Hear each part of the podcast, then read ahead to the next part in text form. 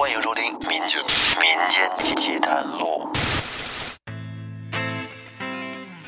大家好，欢迎收听由复古宇航员电台制作、喜马拉雅独家播出的《民间奇谈录》，我是老岳。最近啊，这状态不错啊，我是前段时间在很多哥们儿的安利下。啊，学了一个摩托车本儿，哎，在北京现在骑摩托车的人是越来越多。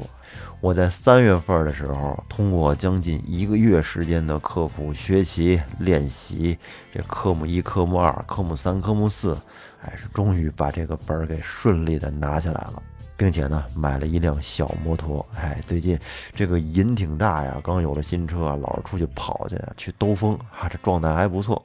那趁着这好状态，今天赶紧给大家录一期。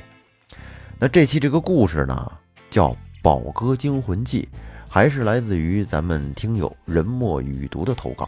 这个故事是他听他的一个朋友给他讲的。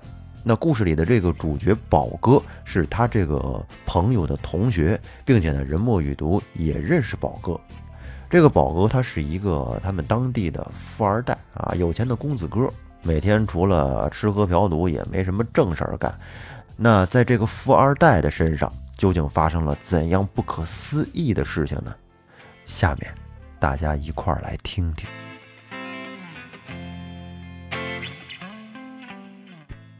宝哥是我朋友圈里有名的富二代，当年他老爸是一个瓦匠，活非常好，而且能吃苦。最终，经过二十年不懈的努力，他老爸终于成了我们当地著名的黑心开发商。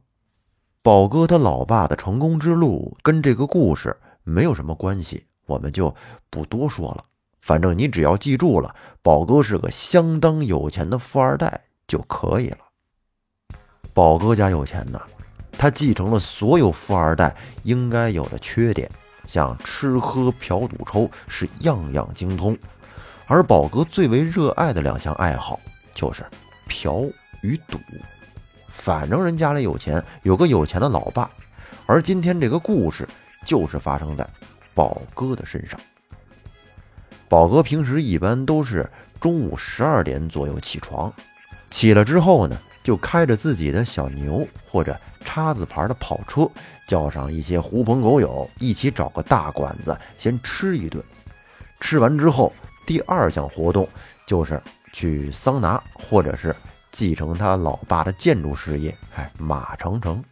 然后到了晚上，就是撸串跑吧，泡到合适的马子，吃顿宵夜。然后呢，在五星级酒店开房，进行一些生理卫生方面的研究。这基本上就是宝哥那无聊人生的写照。宝哥可以说是阅女人无数。有一次，我跟宝哥交流过这方面的问题。我当时问宝哥说：“宝哥，你睡过多少姑娘？一百个有吗？”当时宝哥是面无表情的吸了一口华子，眼角斜斜的瞟向远方，然后淡淡的吐出一个烟圈。语气中略带不屑地回答道：“说，嗨呀，你这个问题问的呀，有瑕疵。那是哥们儿十八岁时候的事儿了。”此时的我望着和我同龄的宝哥，顿时有种高山仰止的崇拜之情。宝哥对泡妞的热爱，可以说让我是由衷的佩服。下至十七八岁的妹妹，上至四五十岁的大姐，都在宝哥的烈焰范围之内。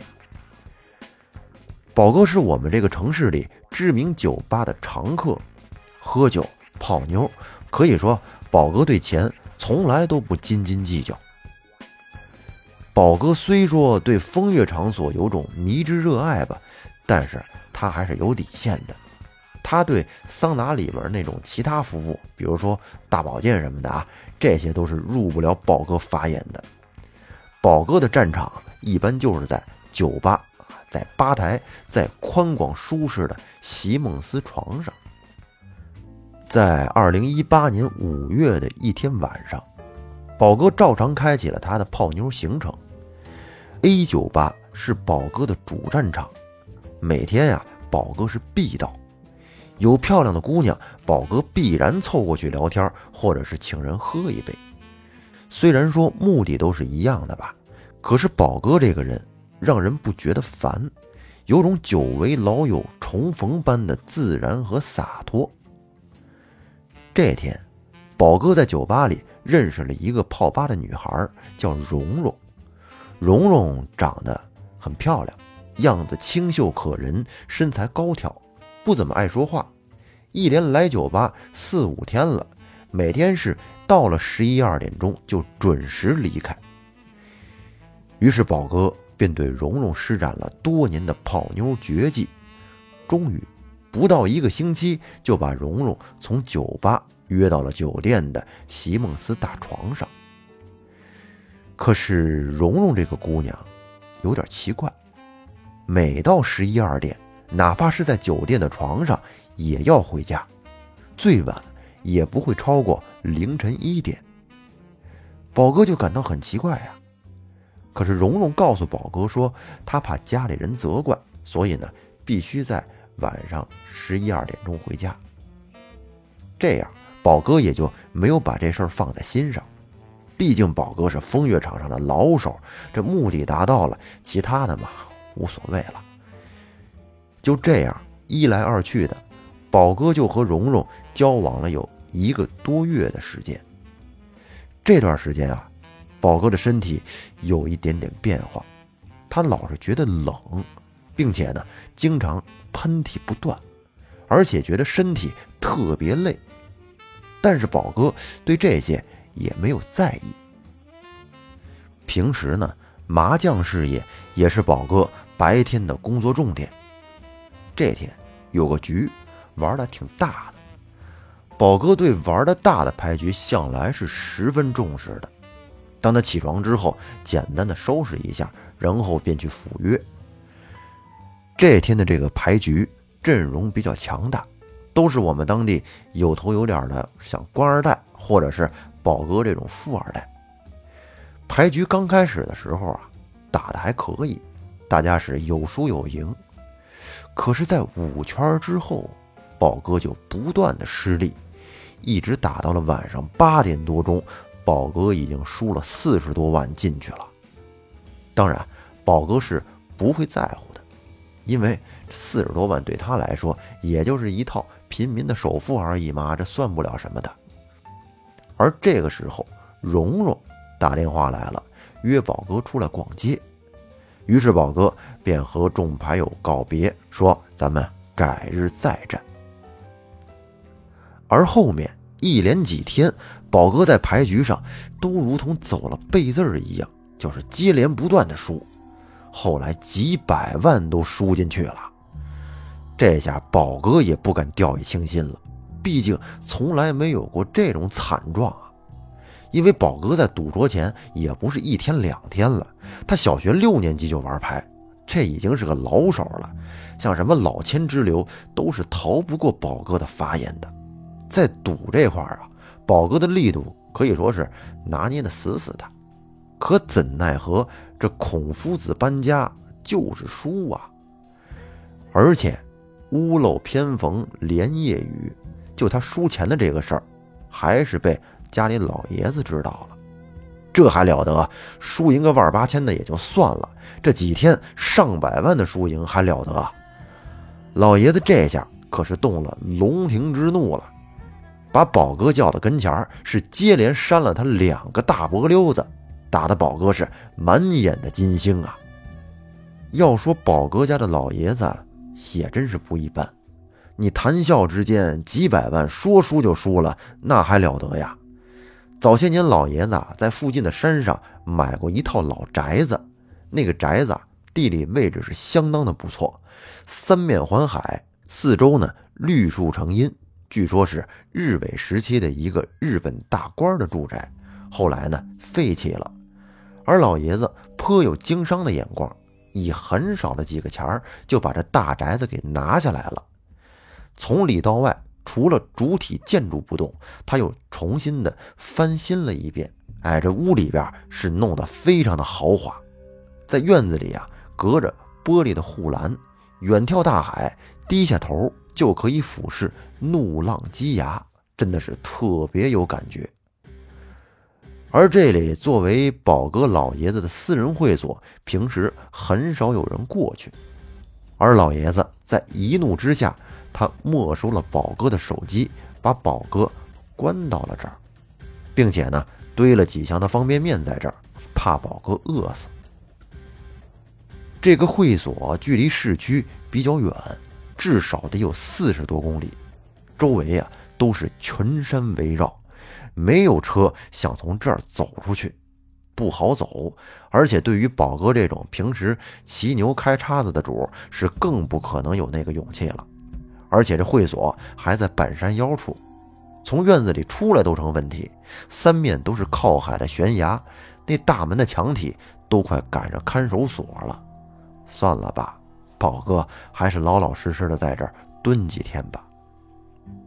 宝哥的老爸把会所大门锁上之后，就驾车扬长而去了。而宝哥被关在会所的大宅子里，成天是无所事事，除了看电视，就是趴在院子的围墙上看海鸥。这个宅子，我曾经有幸陪同宝哥到过这儿，环境是绝对没得说，也足见小鬼子对美的欣赏和我们是一般无二。再说宝哥在这儿一连关了几天，天天是百无聊赖。除了看电视、睡觉，就没有其他的活动了。这天晚上，宝哥在大厅沙发上看电视，看到八九点钟了，有点困，不自觉的就依偎在沙发上睡着了。也不知道过了多久，他就忽然感觉有人在叫他，于是宝哥便睁开了眼睛。这一看，让他一下子高兴了。发现几天前他认识的蓉蓉就坐在一边，正在叫他，说：“几天看不到你，原来你躲在这儿了，你不想我吗？”哎呀，宝哥这下终于看到活人了。他这几天实在是憋闷的太厉害了，于是便顺势将美人拥入了怀中。两个人经过了一番云雨过后。宝哥是浑身大汗淋漓的，然后呢，昏昏沉沉的又睡了过去。在接下来的几天里，宝哥也不知道蓉蓉是什么时候来的，什么时候走的，就这么着浑浑噩噩的过了一个多星期。而此时的宝哥浑身上下感觉是越发的虚弱无力，并且还有阵阵的冷意。大热天的，宝哥在屋里开着空调，围着羽绒被，看样子特别的夸张。再说这几天，宝哥的老爸有点放心不下宝哥，便打发司机来会所看看宝哥的情况。这司机打开了别墅的大门，就发现宝哥的眼窝深陷，蓬头垢面，并且不断咳嗽，时不时的还有血丝咳出。当时司机就觉得现在这事态可有点严重了，便给宝哥的老爸打了电话，并且把宝哥拉去了医院。和很多灵异的事情一样啊，在医院里是查不到任何的症状，宝哥就是有点血压不太稳定。这时他全家人都急得就跟那热锅上的蚂蚁一般。而宝哥老爸公司的财务总监给宝哥的老爸。推荐了一位道长，希望他能够解决问题。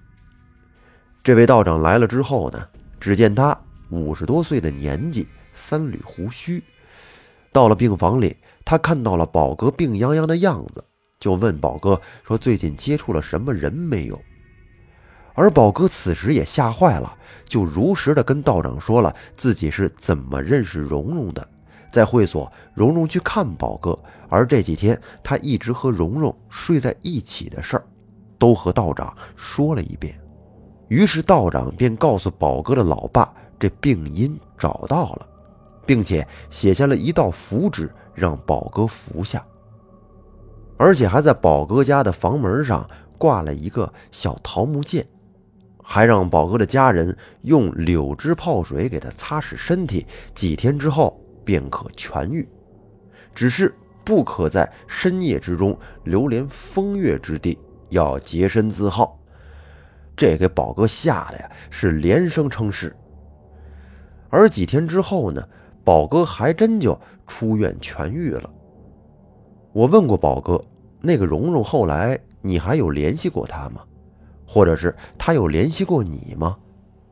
而宝哥不置可否的不吱声。我接着问你，难道就没想过蓉蓉是怎么进会所陪你的吗？而宝哥依然是。笑了笑，没有回答。现在呢，宝哥也到了不惑的年纪，平时依然是吃喝嫖赌，不过极少在夜里再出去活动了。而关于那个蓉蓉，我也是满心的疑虑，她到底是谁呢？是怎么进入会所的呢？而她又去了哪儿？宝哥不说，我也不好意思再穷追下去了。反正送给大家一句话吧：洁身自好，保平安。希望这句话可以与大家共勉。好，那这期节目咱们就说到这儿最后这句话挺好啊：洁身自好，保平安。感谢您的收听，这里是民间奇谈录，我们下期再见，拜拜。